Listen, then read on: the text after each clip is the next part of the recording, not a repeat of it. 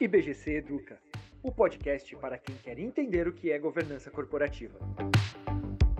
O que é a Conferência das Partes das Nações Unidas, a COP? Qual a sua função e quais são as medidas em governança corporativa para uma agenda climática nas empresas? Olá, eu sou Gabriele Alves, analista de comunicação do IBGC e este é o podcast IBGC Educa. Em novembro deste ano será realizada a 26ª Conferência das Nações Unidas sobre as Mudanças Climáticas, a COP26. Neste encontro, que será em Glasgow, na Escócia, os países membros desta conferência se reúnem para avaliar a situação das mudanças climáticas no planeta e propor mecanismos que garantam melhorias nas ações tomadas por todas as partes envolvidas mundo afora. Para nos explicar explicar mais sobre a COP e a governança corporativa, nossa convidada de hoje é Lina Pimentel, advogada em Direito Ambiental e Mudanças Climáticas e também sócia do escritório Matos Filho. Fique com a gente e Lina, é um prazer recebê-la neste episódio. Muito obrigada aí pela sua presença. É, obrigada, Gabriele, em nome do IBGC, por estar é, participando dessa conversa com vocês, disseminando as informações que nos cabem do ponto de vista jurídico, mas também do ponto de vista de percepção dos impactos das questões climáticas, não só no nosso meio ambiente, mas na vida da sociedade e, particularmente, nas questões de governança. É um prazer estar aqui com vocês. Certo, obrigada, Lina. E para começar, para iniciarmos, eu tenho uma pergunta que acredito que é fundamental para quem está tendo um primeiro contato aí com esse tema. Lina, o que é a Conferência das Partes? A Conferência das Partes é um pedaço da Convenção do Clima. A Convenção do Clima é justamente um acordo entre muitos países que pertencem à Organização das Nações Unidas, entendendo que é importante que haja mudanças drásticas em relação à redução de emissões de gases de efeito estufa que geraram aquecimento da Terra. E aí, a Conferência das Partes é justamente o encontro anual que há entre essas partes chamadas Estados-membros, né, os países, em que eles avançam juntos nos acordos é, e nos entendimentos do que, que é possível ser feito em conjunto no ambiente internacional, para depois ser, obviamente, regulado em cada um dos países, mas quais são os grandes acordos relacionados a este propósito, a este compromisso de lidar com o enfrentamento das questões climáticas. Essas são as COPs, as conferências das partes, portanto, que, que acontecem é, desde, uh, desde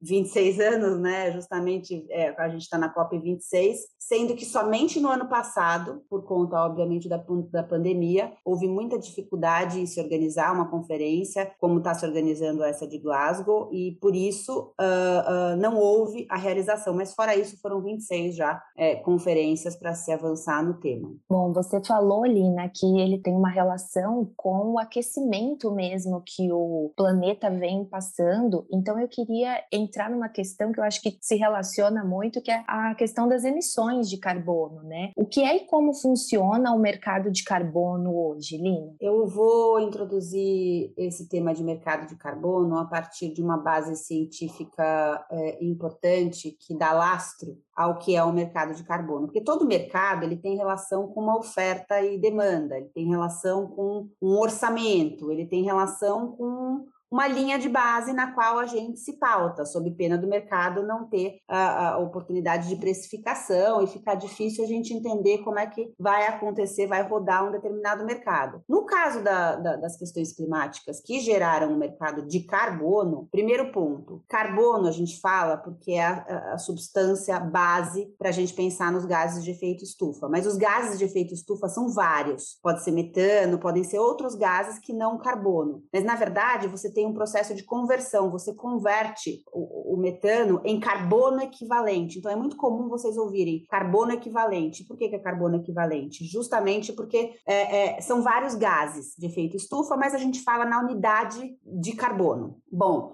Dito isso, a gente tem um órgão integrante dessa tal da Convenção do Clima que a gente está conversando aqui, que chama IPCC, que na tradução para o português seria o painel intergovernamental de, de mudanças climáticas, é o painel científico. Esse IPCC é quem dita a regra científica que vai pautar a tomada de decisão da Convenção do Clima, das conferências das partes e, no meu entendimento, dos países todos que são aderentes à convenção.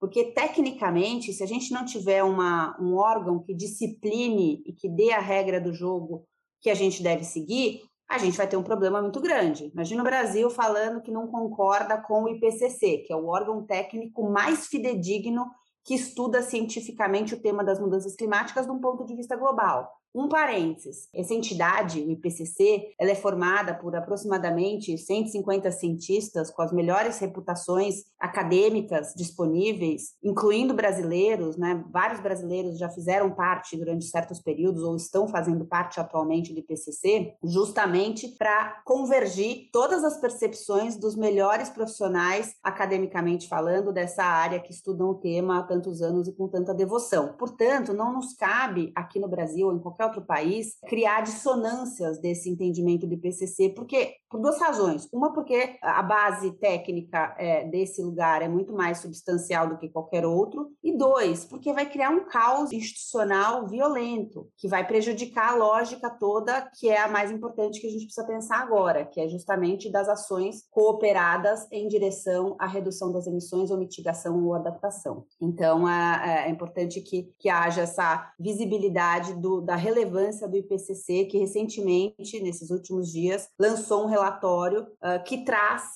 novas informações depois de alguns anos que estava sendo estudado, eles são atualizados os, os relatórios do IPCC e chegou-se a algumas conclusões bem sérias, bem graves que já eram esperadas, mas que é, é, foram formalizadas agora por meio da emissão do, do relatório. Então, o mercado de carbono é um mecanismo muito importante, mas é só um mecanismo dentro da Convenção do Clima para se atingir os objetivos esperados pelo, pela visão do IPCC. Então, basicamente, era seguro, segundo os estudos científicos, que a gente aumentasse a temperatura em um grau e meio da Terra. Feito isso, os impactos é, climáticos e, são sutis e efetivamente são mitigáveis e a gente consegue conviver na nossa sociedade com esses impactos de um aquecimento de um grau e meio. No entanto, é, esperava-se que não uh, houvesse um aquecimento mais significativo, portanto, até 2 graus ou até 3 graus. Acontece que este relatório apontou que a gente já está alcançando esse um grau e meio, que era previsto eventualmente até 2050. A gente, em 2020, já está alcançando essa taxa de crescimento e, portanto, temos que tomar medidas muito urgentes para limitar, pelo menos, a 2 graus a, o aquecimento. 3 graus está é, sendo projetado um cenário muito catastrófico. E a gente tem que falar nesses termos, sem nenhum extremismo, porque cientificamente é este o consenso. Então, o que esse relatório está falando é que a gente tem que limitar a, as emissões e a gente tem que também tentar reduzir aquilo que já tem. E como que a gente reduz? Uma empresa, ela tem uma tecnologia que gera uma determinada emissão e ela precisa melhorar as taxas de emissão dela. Não dá para trocar um equipamento de um dia para o outro. Muitas vezes esse equipamento inviabiliza a operação. E como que ela faz essa transição? Ela pode ir reduzindo essas emissões, comprando créditos de, de carbono no mercado, de empreendimentos que conseguiram reduzir e gerar créditos para serem comprados por essa empresa. Então vai se estabelecendo um sistema transacional de créditos de, desse tipo de ativo, que é um ativo de carbono, para que as empresas aos poucos percebam que é melhor investir na tecnologia e na, na mudança da tecnologia do seu próprio negócio do que ficar comprando só crédito. Então, comprar crédito é uma transição para uma melhoria no seu sistema energético, no seu sistema tecnológico, no seu sistema de, de, de, de produção propriamente dito. Né? No caso do Brasil, não é tanto produção, tem o impacto das indústrias também, nas emissões de gases de efeito estufa, mas no Brasil, o maior impacto é o desmatamento, que justamente libera carbono na atmosfera. Então, o mercado de carbono é uma ferramenta para que as empresas consigam ir atingindo aos poucos as suas metas institucionais de redução de emissão, tanto pelo, pela aquisição de créditos no mercado, quanto pelo investimento das suas tecnologias. Então, é, é, é, é o assunto do mercado de carbono é importante,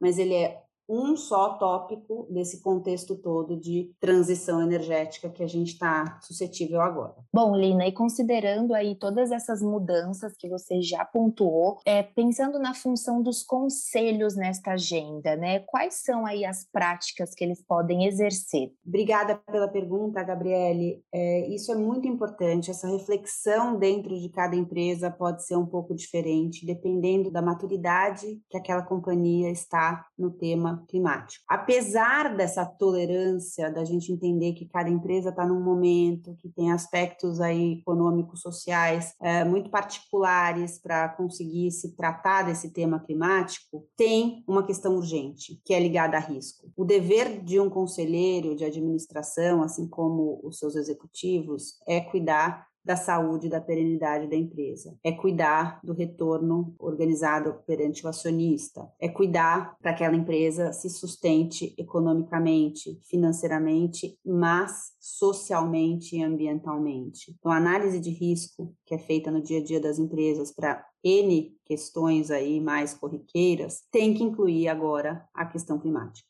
Então, o conselheiro tem que perguntar se a administração da empresa está analisando os riscos climáticos para aquele negócio. Se é um negócio agrícola, tem todos os impactos, obviamente, ambientais, é, da sazonalidade, das chuvas, do clima para aquele negócio. Se é um negócio industrial, tem um impacto financeiro derivado das obrigações que virão do mercado de carbono, por exemplo. Se é uma indústria de base, tem certas indústrias de base que vão sofrer constrição de determinados produtos é, no seu modelo de negócio, em função da intensidade de carbono. Então, dependendo do setor em que a empresa está, as perguntas difíceis precisam ser feitas pelo conselho. E se o conselho percebe que não existe expertise técnica, científica, dando suporte para as tomadas de decisão naquela companhia, ele precisa provocar que haja, porque é um assunto muito técnico e muitas vezes a empresa não está preparada para ter essas discussões. Então, ela precisa estar preparada. É um assunto tão importante quanto qualquer outro é, ligado à logística comercial,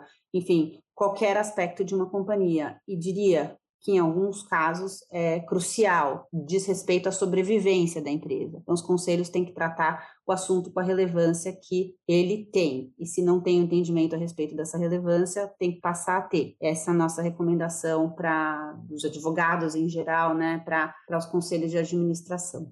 Certo. E pensando aí, Lina, nas empresas que estão iniciando mesmo essa agenda, que estão começando, é, quais são aí algumas dicas e até iniciativas que elas podem se aproximar para tentar inserir essa agenda aí nas suas estratégias de negócio? A primeira coisa, a primeira dica para qualquer assunto, em qualquer empresa, qualquer problema de qualquer interlocutor, então, portanto, incluindo as questões é, corporativas como essa, é começar a falar do assunto. Então, é preciso colocar nas pautas, nas pautas das reuniões de conselho, nas pautas da reunião de diretoria, nas pautas de comitês de sustentabilidade, nas pautas de diálogos com seus stakeholders, em todas as pautas esse assunto precisa começar a aparecer e as pessoas daquela companhia precisam falar sobre isso. Bom, uma vez que fale sobre isso, identificar se há aqui existe inúmeras iniciativas, é bastante confuso para quem está começando nessa jornada, a quantidade de informação que se tem e, e, e, a preocupação com o lastro e a segurança da informação que é disponível aí em tantos ambientes. Portanto, é, identificar parceiros seguros, tanto parceiros comerciais,